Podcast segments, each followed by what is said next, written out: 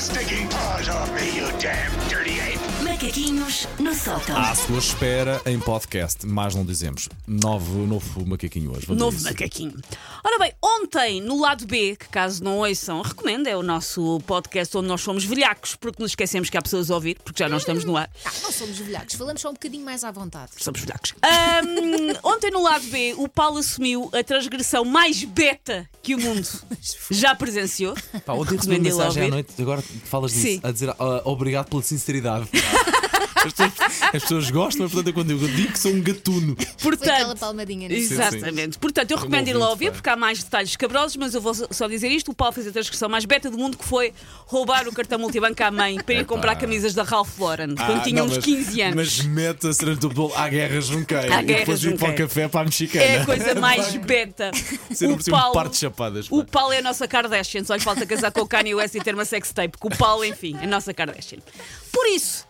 É que eu suspeito que os macaquinhos de hoje vão ser daqueles a que o Paulo não vai perceber e vai ficar a olhar para mim e para a Elsa como se ambas tivéssemos vindo de um orfanato do século XIX, daqueles em que as crianças andavam com a cara suja de carvão e o almoço era uma malga de pão duro com água tépida da torneira. Ele vai ficar, mas que raio de infância foi essa? Mas pronto, Paulo.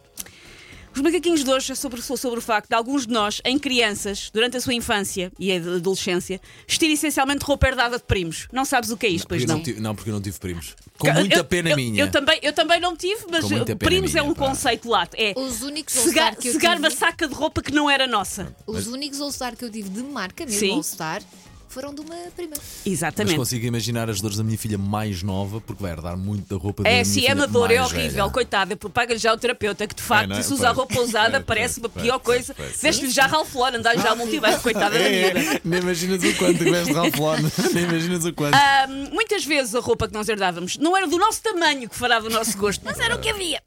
E eu uso aqui a expressão primos de um modo muito genérico. Eu não tinha, eu tenho primos só rapazes e muito mais velhos do que eu, porque estas sacas de roupa, na verdade, podiam vir de várias proveniências. No meu caso, vinham geralmente das filhas de amigas da minha mãe. E era o meu equivalente pré-adolescente a ir à Bershka. Era um dia que é, chegou o saco! Nós íamos ver. E a pessoa ia ver o que é que estava na saca. Era espalhar o conteúdo das sacas no chão, como se fosse uma espécie de tio patinhas na caixa forte do poliéster. Era uma festa quando apareciam coisas que uma pessoa efetivamente gostava, Sim. porque se não aparecessem tinhas que vestir à mesma. E usavas uma t-shirt XXL a dizer Banco Fonsecas e Bornei. Era o que tinha vindo da saca, era o que havia. A pior vez, porém, um trauma que eu carrego até hoje, ah, foi a vez em que eu lidei por roupas passadas ontem que vieram de, ah, da vizinha da minha avó Judite. A vizinha da minha avó disse: Tenho lá umas coisas para ti. Eu Mas eram devia ter. dela ou eram de uma. Toda a história. Não eram Ok. da senhora. A senhora era velhota, não eram da senhora, mal. mas não, não sei se achas que é menos mal. Eu devia ter uns 12, 13 anos. Ok. Estava com o corpo em plena mudança, naquela fase em que os complexos queimam, tipo raspar no asfalto. Naquela fase mesmo boa da adolescência de quem sou eu, o que é que cresceu aqui, o que é que se passa com o meu corpo. E essa vizinha deu umas calças ganga que eram da filha com a conversa a ti servem-te de certeza. Na verdade, as calças ficavam bem grandes, mas como na altura eu ainda passava tempo a brincar no quintal dessa mesma minha avó, eu achei é mais confortável assim. São umas calças grandes, largueironas, estão grandes, mas tudo bem. Até que eu descobri que a filha da vizinha da minha avó não tinha 12 ou 13 anos como eu. Tinha 20 e tal. Ah! E as calças ganga tinham sido as calças da gravidez dela. Com 12 anos, alguém olhou para mim e disse: Olha aquele pote, vou-lhe dar umas calças de grávida.